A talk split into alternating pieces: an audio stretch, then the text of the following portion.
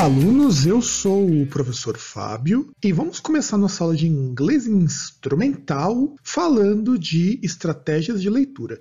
É claro que assim, eu sei que muita gente preferia estar tá me vendo ao vivo e tudo mais, mas tem algumas coisinhas que eu acho que mostrando para vocês aqui no vídeo ou vocês ouvindo, caso vocês estejam no canal do Spotify, seja muito mais interessante até porque ele é bem introdutório, para a gente falar um pouquinho sobre estratégia de leitura e comentar algumas delas. No caso, especificamente hoje, Transparent Words ou uso de palavras transparentes, que é a mais fundamental de todas. Então, a primeira coisa que a gente tem que pensar, o que, que são estratégias de leitura? A gente tem uma série de definições para estratégia de leitura, mas eu acho que a mais interessante é que vocês pensem que estratégia de leitura, pelo menos para mim, é o seguinte: são caminhos, são formas, são jeitinhos que você usa para conseguir ler melhor. É isso, é basicamente isso. Parece super complicado quando eu falo, mas não é tanto com, tão complicado assim. Então vamos pensar que tudo que você utilizar para poder facilitar seu processo de leitura é chamado de estratégia. E você utiliza isso porque, eventualmente, as estratégias em inglês instrumental ou qualquer língua instrumental, você precisa aprender como tornar sua leitura melhor. No caso do inglês, que é o nosso assunto de hoje, a leitura tem uma função muito mais de você captar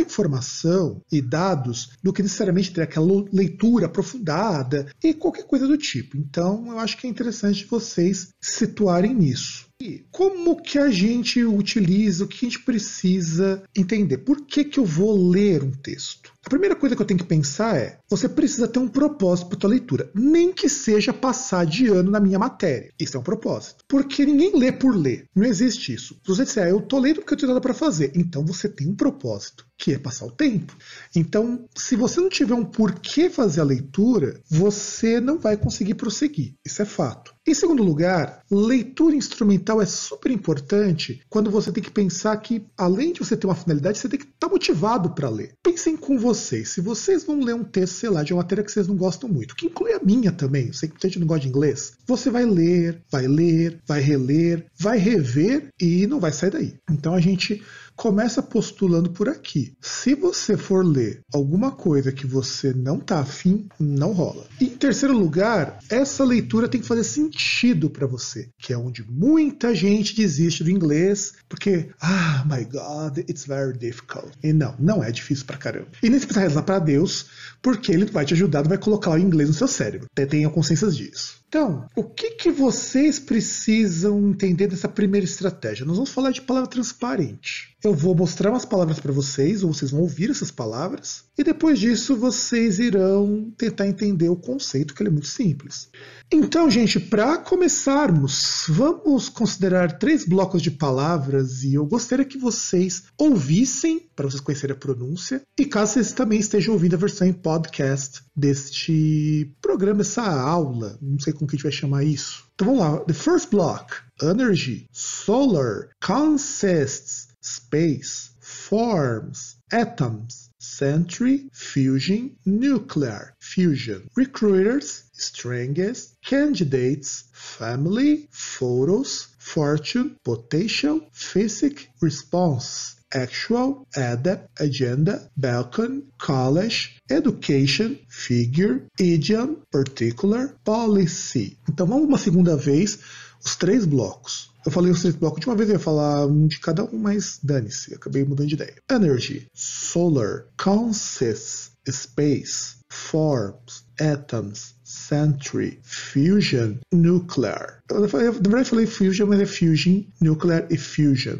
recruiters, strangest, candidates, family, photos, fortune, potential, physic, response, actual, adapt, agenda, balcony, college, education, figure, a idiom, particular, policy. Idiom você pode falar idiom também, não tem problema, as duas pronúncias são aceitáveis. Então, conseguiram pensar quais dessas palavras são parecidas com palavras de língua portuguesa? Então vamos olhar aqui os, as palavras transparentes ou palavras que são chamadas também de cognates ou cognatos. Aqui no caso, os dois primeiros blocos a gente sabe que são palavras transparentes, mas vamos ao conceito primeiro. Palavra transparente é tudo que é parecido entre português e inglês. Então, por que eu fiz esse exercício? Eu pedi para vocês pensarem nisso. Porque quando vocês vão ler um texto, sobretudo texto formal, são textos nos quais vocês vão encontrar muita palavra transparente. Então, vamos começar observando aqui Solar Energy consists space, forms, atoms, centrifusion, nuclear e fusion. Recruiters, strengths, candidates, family, photos, fortune, potential, physics e response. As palavras são transparentes. Por quê? Energy parece com o quê? Energia. Solar com solar, space com espaço, forms com forma, pode ser substantivo ou adjetivo, atoms com átomos, century com centro, fusion com fundindo, com fusão, nuclear com nuclear, inclusive só muda a pronúncia, fusion, fusão, recruiters, crutas, strangers, estranho, candidates, candidato, family, família, photos, fotos, fortune, fortuna, potential, potencial physic, físico, responses, respostas. Então aí a gente tem aqui palavras que são transparentes. E junto disso há uma aprenda chamada collocations. O que, são collocations, basicamente? Palavras que aparecem sempre juntas. Tem inclusive um site chamado freecollocations.com, que é da Longman. Longman não, é. Eu não lembro agora qual é a editora. Se você digitar uma palavra, ele vai mostrar o que costuma aparecer junto e dar alguns exemplos. Então eu vou mostrar aqui alguns exemplos de collocations para vocês entenderem como funciona. Solar Energy é energia solar. Fortune Teller, que seria o leitor da sorte ou da fortuna. Eye contact, contato visual, ou contato olho no olho.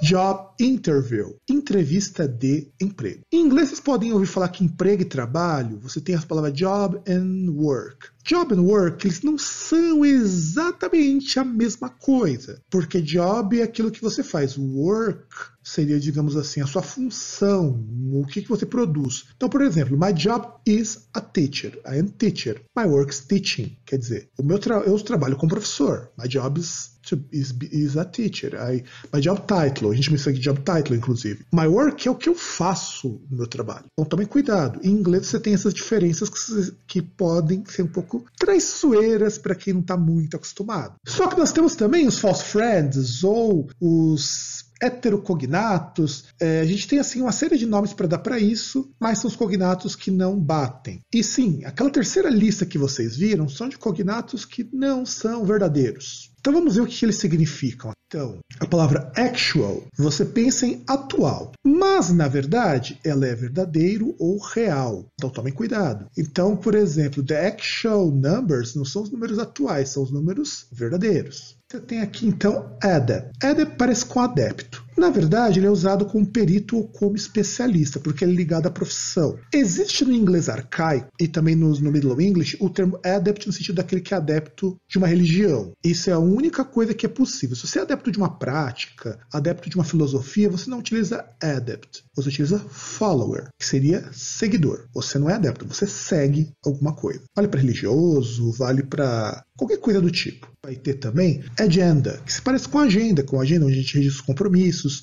e tudo mais, mesmo nas agendas eletrônicas. Quando na verdade significa pauta do dia e pauta para discussão. Também pode ser qual que é o assunto de uma reunião. Por exemplo, é United Nations Agenda. E aí vocês têm aqui balcony, que se parece com balcão. Quando na verdade significa sacada, que é a sacada de uma casa, de um prédio e tudo mais. Aí vamos ter college. College parece um colégio. Para quem é um pouco mais velho, seria o equivalente ao ensino médio se eu estou enganado, pode ser que eu esteja falando bobagem. E na verdade significa universidade. E college também, muitas vezes no Brasil, a gente se refere à escola, à instituição escolar. E agora nós vamos ter aqui um probleminha. Em inglês, college, ele seria um prédio específico de uma instituição. Vamos imaginar, você pensa, sei lá, na Uninove, a unidade ali da, do Memorial da América Latina, que fica lá na Barra Funda, é um college, porque é uma instituição de nível superior.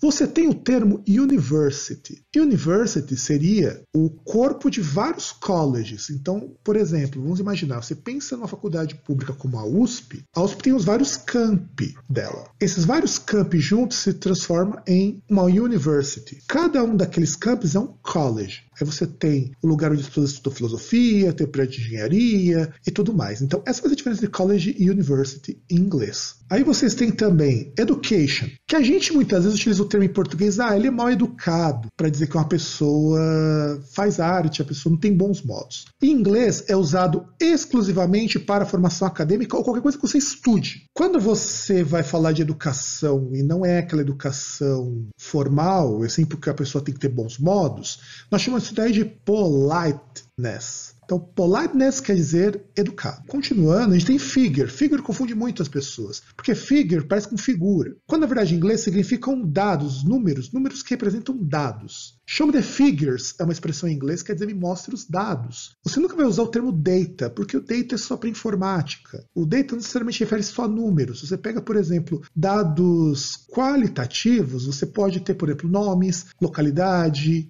é, quantidade de filhos, então você não vai ter somente números.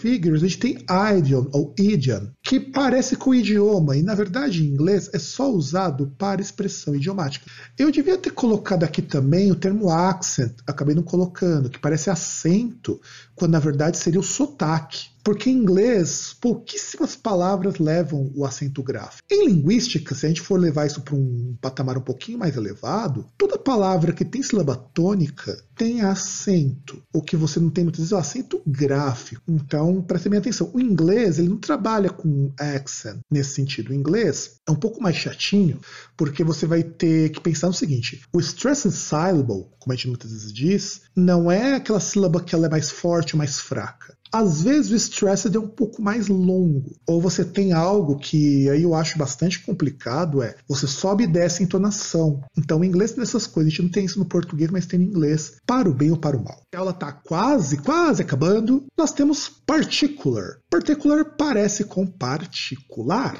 aquilo que é de alguém, aquilo que não é público, quando na verdade significa preciso, específico. Então, particular characters, por exemplo, são caracteres precisos, caracteres específicos. Você eventualmente no inglês vê até o termo specific usado, mas não é muito comum, se vocês querem saber. E por último, para encerrar a nossa aula, policy. Policy parece com polícia, só que em inglês você tem uma palavra que você se pronuncia muito, muito, muito parecido, que é police. Policy, police. Não falem policy, gente, por favor, que policy é meio feio. Falem police que nem a banda. Então você tem police e tem policy. Policy é a política de uma empresa, a política governamental. Então, isso daqui que é importante para vocês entenderem um pouquinho dos false friends. Então, false friends podem ser encontrados, mas aí se atentem a isso, ao meu mas não quer dizer que o false friend obrigatoriamente vai te atrapalhar. Por quê? Porque apenas, sei lá, Menos 5% dos cognatos, eu não tenho agora esse, esse, cálculo, porque algumas palavras já vão entrando via espanhol, às vezes via inglês também. Então, mais ou menos uns 5% dos cognatos vão ser falsos. Quando eles forem falsos, vocês façam o seguinte: vejam se o sentido, antes de você procurar o dicionário, bate com o que você está pensando. Se não bater, é porque ele é falso. Aí você pode procurar no dicionário, você pode deduzir. Quando você não consegue deduzir, você tem a opção de, como eu já disse antes, procurar no dicionário ou ser mais esperto e ter uma tabela de false friends. Um monte de site dão essas tabelas e eu acho que elas são super importantes porque uma hora você decora isso. Então, essa é a minha aula sobre a estratégia de leitura número 1, um, que é o uso dos cognatos, um pouquinho de collocations e também um pouco sobre os false friends. Eu espero que vocês tenham gostado. Deixem seus comentários, suas opiniões sobre o que vocês não entenderam, que vocês tiveram com dúvida e nos vemos na próxima aula.